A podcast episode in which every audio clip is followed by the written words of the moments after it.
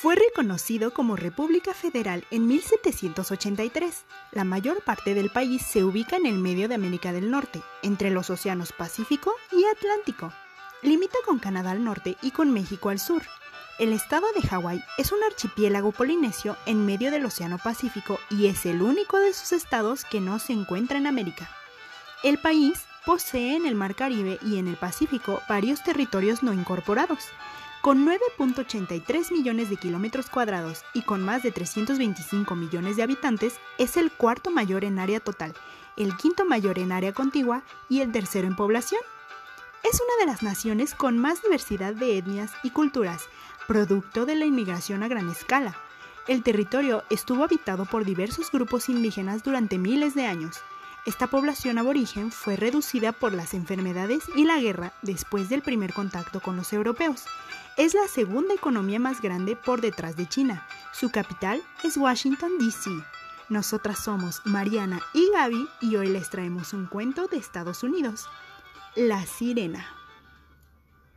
Allá afuera, en el agua helada lejos de la costa, esperábamos todas las noches la llegada de la niebla, y la niebla llegaba. Y aceitábamos la máquina de bronce y encendíamos los faros de niebla en lo alto de la torre, como dos pájaros en el cielo gris. Magdún y yo lanzábamos el rayo de luz, rojo, luego blanco, luego rojo otra vez, que miraba los barcos solitarios. Y si ellos no veían nuestra luz, oían siempre nuestra voz, el grito alto y profundo de la sirena, que temblaba entre jirones de niebla y sobresaltaba y alejaba a las gaviotas como mazos de naipes arrojados al aire, y hacía crecer las olas y las cubría de espuma. Es una vida solitaria, pero uno se acostumbra, ¿no es cierto? Sí, afortunadamente es usted un buen conversador. Bueno, mañana irás a tierra, a bailar con las muchachas y tomar ginebra. ¿En qué piensa usted, Macdún, cuando lo dejo solo? En los misterios del mar. Macdún encendió su pipa. Eran las siete y cuarto de una helada tarde de noviembre. La luz movía su cola en doscientas direcciones y la sirena zumbaba en alta garganta del faro. En ciento cincuenta kilómetros de costa no había poblaciones, solo un camino solitario que atravesaba los campos desiertos hasta el mar, un estrecho de tres kilómetros de frías aguas y unos pocos barcos. Ah, los misterios del mar. ¿Pensaste alguna vez que el mar es como un enorme copo de nieve? Se mueve y crece con mil formas y colores, siempre distintos. Es raro. Una noche hace años todos los peces del mar salieron ahí a la superficie. Algo los hizo subir y quedarse flotando en las aguas, como temblando y mirando la luz del faro que caía sobre ellos, roja, blanca, roja, blanca, de modo que yo podía verles los ojitos. Me quedé helado. Eran como una gran cola de pavo real, y se quedaron ahí hasta la medianoche. Luego, casi sin ruido, desaparecieron. Un millón de peces desapareció. Imaginé que quizás de algún modo vinieron en peregrinación. Raro, pero piensa en qué debe parecerles una torre que se alza veinte metros sobre las aguas, y el dios luz que sale del faro, y la torre que se anuncia a sí misma con una voz de monstruo. Nunca volvieron aquellos peces. Pero ¿no se te ocurre que creyeron ver a Dios? Me estremecí. Miré las grandes y grises praderas del mar que se extendían hacia ninguna parte, hacia la nada. Oh, hay tantas cosas en el mar. Magdún chupó su pipa nerviosamente, parpadeando. Estuvo nervioso durante todo el día y nunca dijo la causa. A pesar de nuestras máquinas y los llamados submarinos, pasarán diez mil siglos antes de que pisemos realmente las tierras sumergidas, sus fabulosos reinos, y sintamos realmente miedo. Piénsalo, allá abajo es todavía el año trescientos mil antes de Cristo. Cuando nos paseábamos con trompetas, arrancándonos países y cabezas, ellos vivían ya abajo de las aguas, a dieciocho kilómetros de profundidad, helados, en un tiempo tan antiguo como la cola de un cometa. Sí, es un mundo viejo. Ven, te reservé algo especial. Subimos con lentitud los ochenta escalones hablando. Arriba, Magdún apagó las luces del cuarto para que no hubiera reflejos en las paredes de vidrio. El gran ojo de luz zumbaba y giraba con suavidad sobre los cojinetes aceitados. La sirena llamaba regularmente cada quince segundos. Es como la voz de un animal, ¿no es cierto? Magdún se asintió a sí mismo con un movimiento de cabeza. Un gigantesco y solitario animal que grita en la noche, echado aquí, al borde de diez billones de años, llamado hacia los abismos. Estoy aquí, estoy aquí, estoy aquí. Y los abismos le responden. Sí, le responden. Ya llevas aquí tres meses, Johnny, y es hora de que lo sepas. En esta época del año, algo viene a visitar el faro. ¿Los cardúmenes de peces? No, otra cosa. No te lo dije antes porque me creerías loco, pero no puedo callar más. Si mi calendario no se equivoca, esta noche es la noche. No diré mucho, lo verás tú mismo. Siéntate aquí. Mañana, si quieres, empaquetas tus cosas y tomas la lancha y sacas el coche desde el galpón del muelle y escapas hasta algún pueblito del Mediterráneo y vives ahí sin apagar nunca las luces de noche. No te acusaré. Ha ocurrido en los últimos tres años y solo esta vez hay alguien conmigo. Espera y mira. Pasó media hora y solo murmuramos unas pocas frases. Cuando nos cansamos de esperar, Magduno explicó algunas de sus ideas sobre la sirena. Un día, hace muchos años, vino un hombre y escuchó el sonido del océano en la costa fría y sin sol, y dijo, Necesitamos una voz que llame sobre las aguas, que advierta a los barcos. Haré esa voz. Haré una voz que será como todo el tiempo y toda la niebla, una voz como una cama vacía junto a ti toda la noche, y una casa vacía cuando abres la puerta, y como otoñales árboles desnudos, un sonido de pájaro que vuela hacia el sur gritando, y un sonido de viento de noviembre, y el mar de la costa dura y fría, Haré un sonido tan desolado que alcanzará a todos y al oírlo gemirán las almas, y los hogares parecerán más tibios, y en las distantes ciudades todos pensarán que es bueno estar en casa. Haré un sonido y un aparato, y lo llamarán la sirena. Y quienes lo oigan conocerán la tristeza de la eternidad y la brevedad de la vida. La sirena llamó. Imaginé esta historia para explicar por qué esta criatura visita el faro todos los años. La sirena la llama, pienso, y ella viene. Pero... Allí. Señaló los abismos. Algo se acercaba al faro nadando. Era una noche helada, como ya dije. El frío entraba en el faro. La luz iba y venía. La sirena llamaba y llamaba entre los hilos de la niebla. Uno no podía ver muy lejos ni muy claro, pero allí estaba, el mar profundo moviéndose alrededor de la tierra nocturna, aplastado y mudo, gris como barro, y aquí estábamos nosotros dos, solos en la torre, y allá lejos, al principio, se elevó una onda, y luego una ola, una burbuja, una raya de espuma, y enseguida, desde la superficie del mar frío, salió una cabeza, una cabeza grande, oscura, de ojos inmensos, y luego un cuello, y luego, no un cuerpo, sino más cuello y más, la cabeza se alzó doce metros por encima del agua sobre un delgado y hermoso cuello oscuro. Solo entonces, como una islita de coral negro y moluscos y cangrejos, surgió el cuerpo desde los abismos. La cola se sacudió sobre las aguas. Me pareció que el monstruo tenía unos veinte o treinta metros de largo. No sé qué dije entonces, pero algo dije. Calma, muchacho, calma. Es imposible. No, Johnny, nosotros somos imposibles. Él es lo que era hace diez millones de años. No ha cambiado. Nosotros y la Tierra cambiamos. Nos hicimos imposibles. Nosotros. El monstruo ladó lentamente y con una gran y oscura majestad en las aguas frías. La niebla iba y venía a su alrededor. Uno de los ojos del monstruo reflejó nuestra inmensa luz, roja, blanca, roja, blanca, y fue como un disco que en lo alto de una mano enviase un mensaje en un código primitivo. El silencio del monstruo era como el silencio de la niebla, y yo me agaché, sosteniéndome de la barandilla de la escalera. Parece un dinosaurio. Sí, uno de la tribu. Pero todos murieron. No, se ocultaron en los abismos del mar, muy, muy abajo, en los más abismales de los abismos. Es esta una verdadera palabra ahora, Johnny, una palabra real. Dice tanto, los abismos. Una palabra con toda la frialdad y la oscuridad y las profundidades del mundo. ¿Qué haremos? ¿Qué podemos hacer? Es nuestro trabajo. Además, estamos aquí más seguros que en cualquier bote que pudiera llevarnos a la costa. El monstruo es tan grande como un destructor y casi tan rápido. ¿Pero por qué viene aquí? Enseguida tuve la respuesta. La sirena llamó y el monstruo respondió. Un grito que atravesó un millón de años, nieblas y agua, un grito tan un grito tan angustioso y solitario que tembló dentro de mi cuerpo y de mi cabeza. El monstruo le gritó a la torre. La sirena llamó. El monstruo rugió otra vez. La sirena llamó.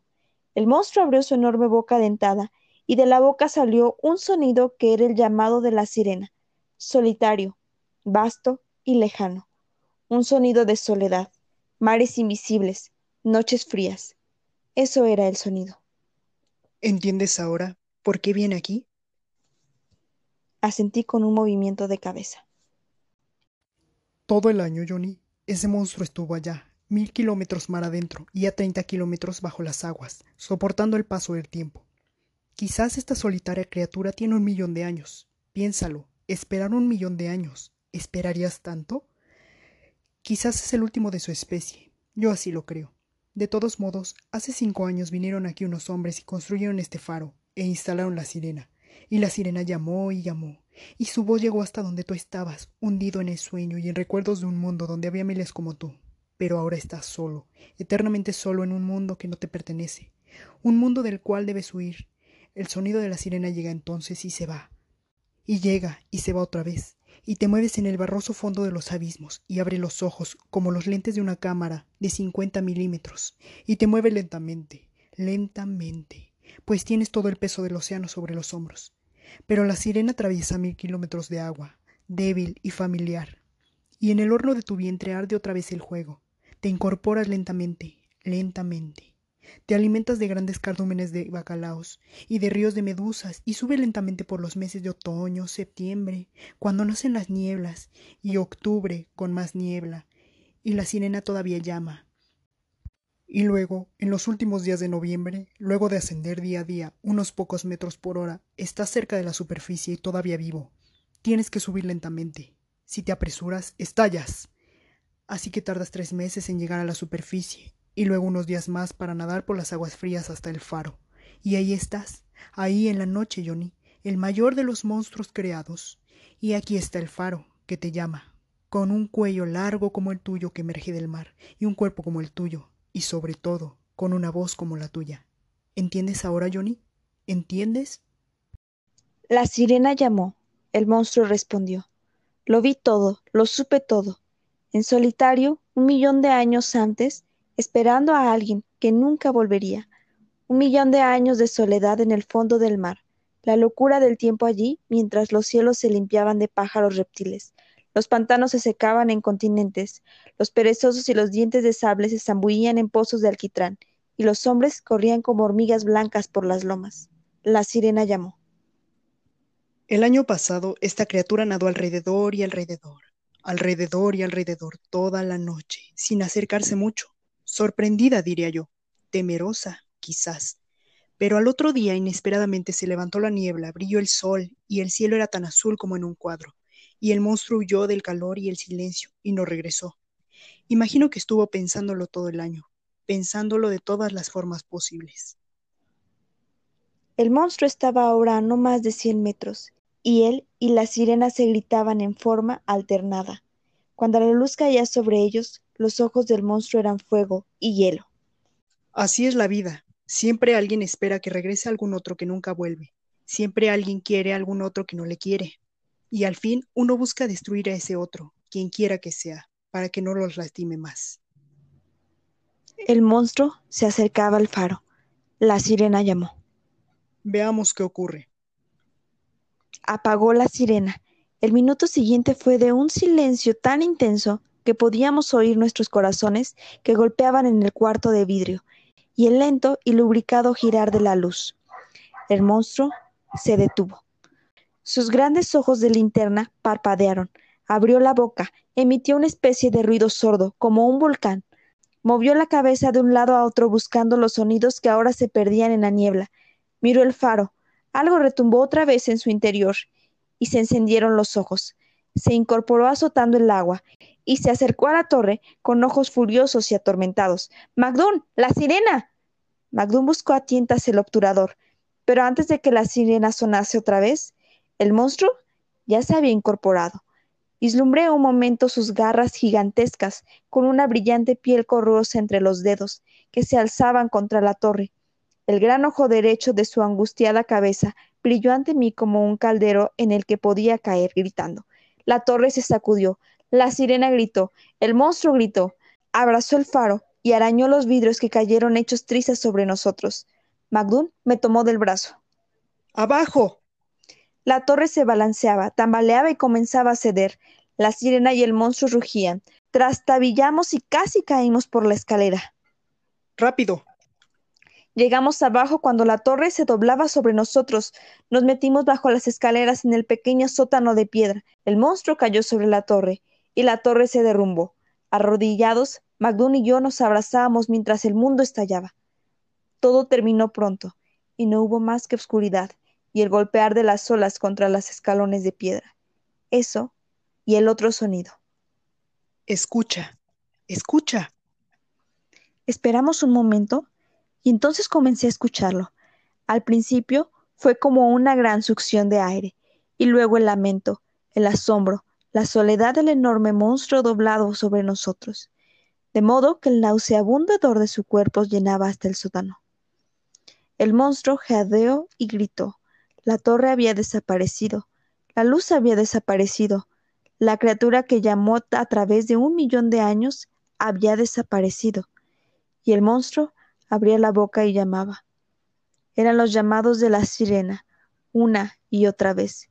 Y los barcos de alta mar, no descubriendo la luz, no viendo nada, pero oyendo el sonido que había, debían pensar, ahí está, el sonido solitario, la sirena de la bahía solitaria.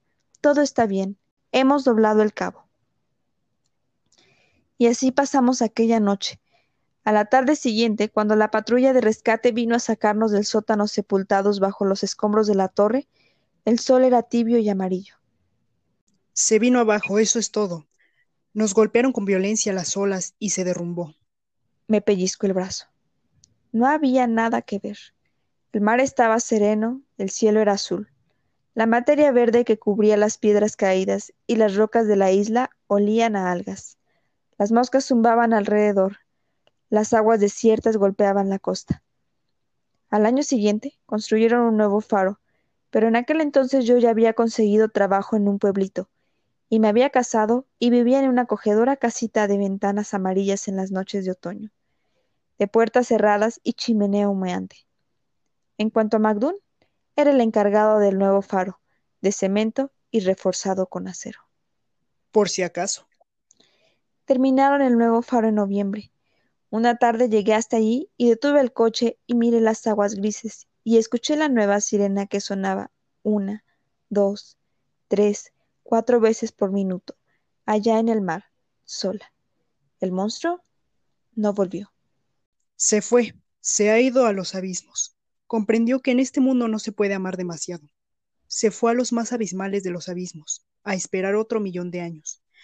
Ah, pobre criatura, esperando allá, esperando y esperando, mientras el hombre viene y va por este lastimoso y mínimo planeta, esperando y esperando. Sentada en mi coche no podía ver el faro o la luz que barría la bahía solitaria. Solo oía la sirena, la sirena, la sirena, y sonaba como el llamado del monstruo. Me quedé así, inmóvil, deseando poder decir algo.